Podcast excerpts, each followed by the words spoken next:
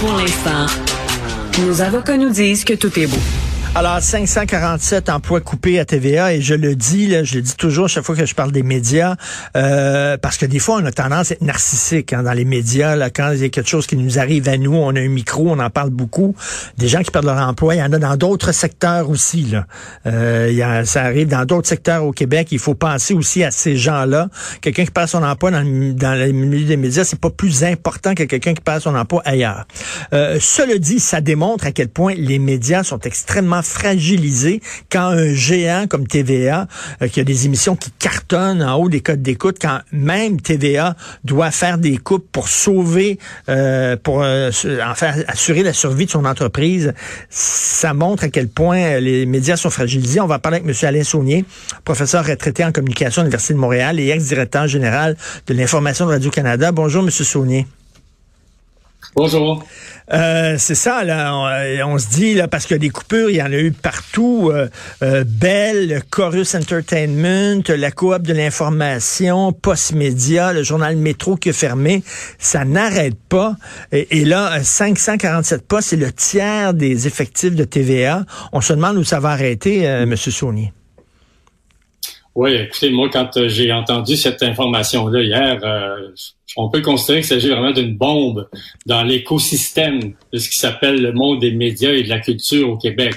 Euh, parce que TVA, c'est un incontournable, c'est un indispensable pour développer notre culture, pour soutenir l'information, mais aussi faire rayonner la culture francophone, le star system, la chanson, etc. Alors, il faut qu'on voit que c'est plus aussi euh, que euh, des euh, mises à pied. C'est un, un coût énorme contre la culture et les médias francophones au Québec. Comment on peut renverser la tendance, M. Saunier? Parce que moi, j'ai j'ai trois enfants, puis je vais vous le dire, les ils écoutent la télé américaine. Ils sont sur Netflix, ils sont sur Crave, ils sont sur Paramount puis Disney+.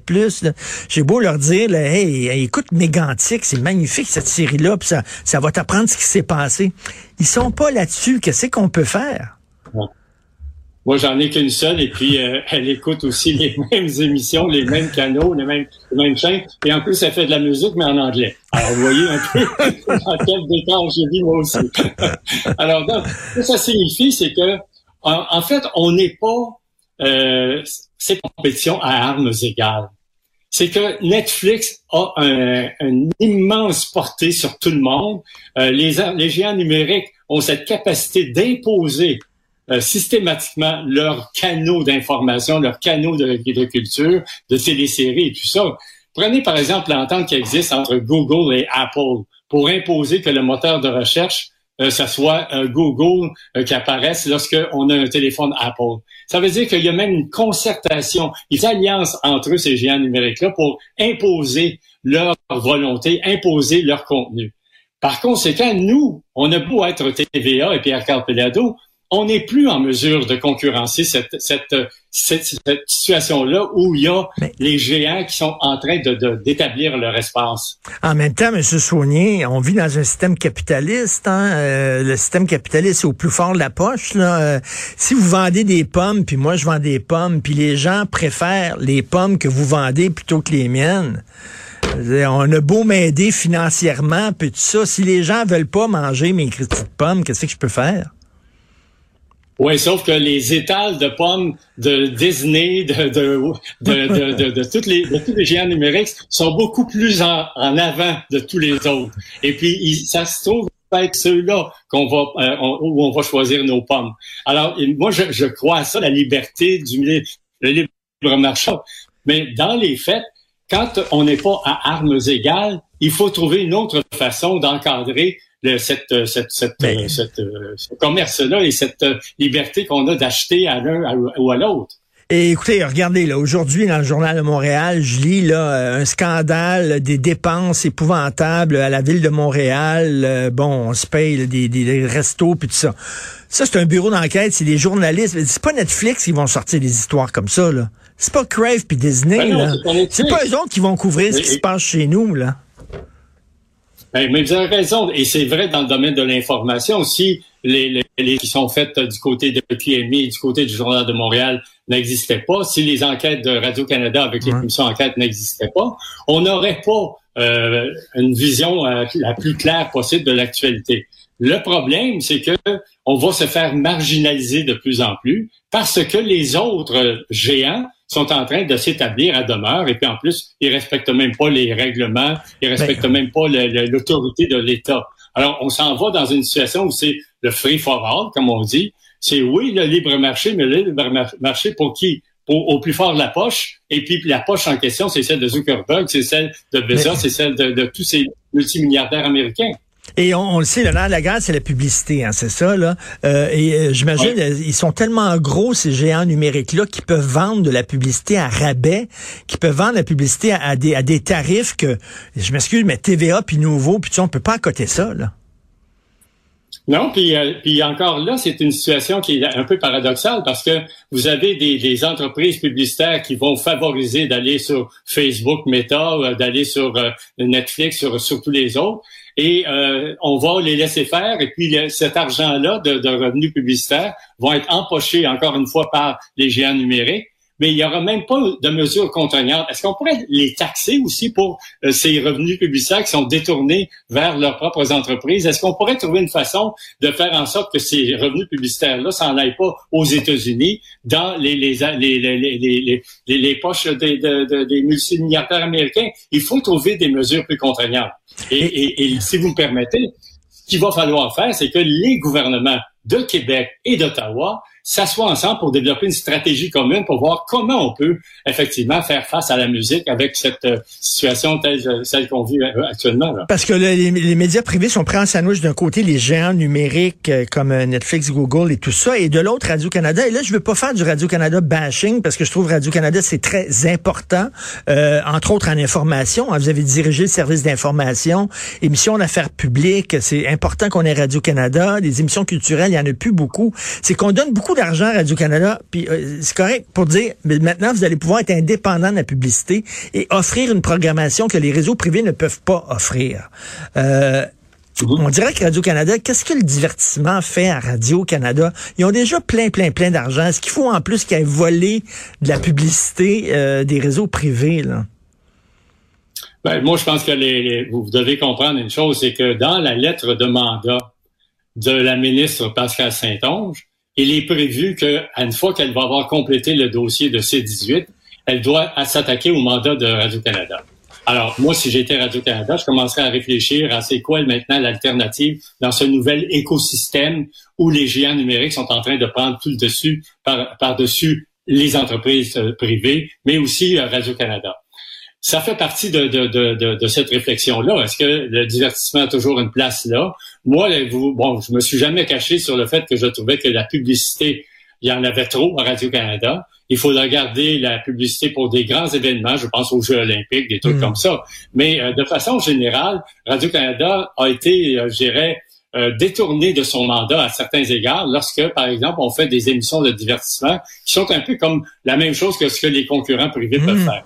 Et, moi, je, je ne cache pas pour dire qu'il faut revoir le mandat de Radio-Canada, il faut renforcer son rôle parce que, en même temps, Radio-Canada est essentiel à une société comme la ben nôtre. Essentiel en, information, vous l'avez dit. Essentiel aussi dans certains domaines de la culture qu'autrement, on n'explorerait pas personne. Il faut faire rayonner notre culture. On est tellement marginaux comme francophones en Amérique du Nord qu'il faut trouver justement cet espace-là où nos artistes nos créateurs vont pouvoir rayonner et être vus et entendus la découvrabilité, on appelle ça. Il faut être découvert.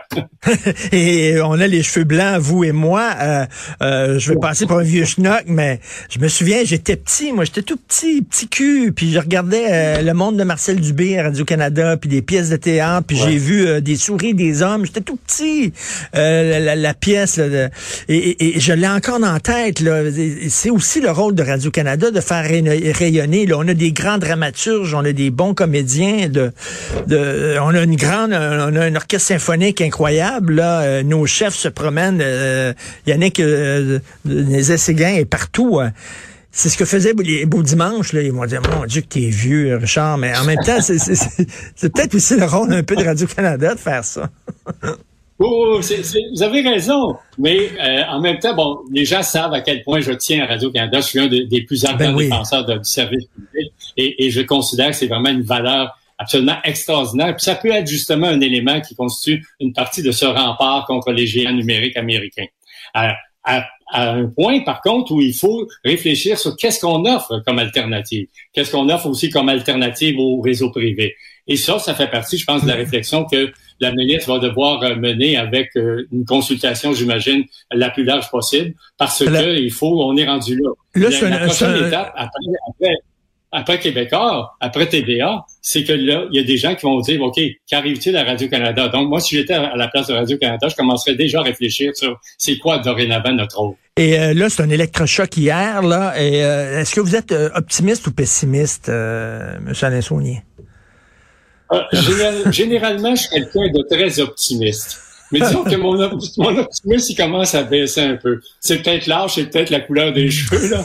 Mais, mais, mais quoi qu'il en soit, euh, on, a, on a des raisons d'être inquiet euh, parce qu'il est tard et ça fait très tard, mais il n'est pas trop tard. C'est ce que j'ai écrit dans mon livre Les barbares numériques. oui. Pour ça, ce que ça signifie, c'est qu'il faut avoir une vraie stratégie.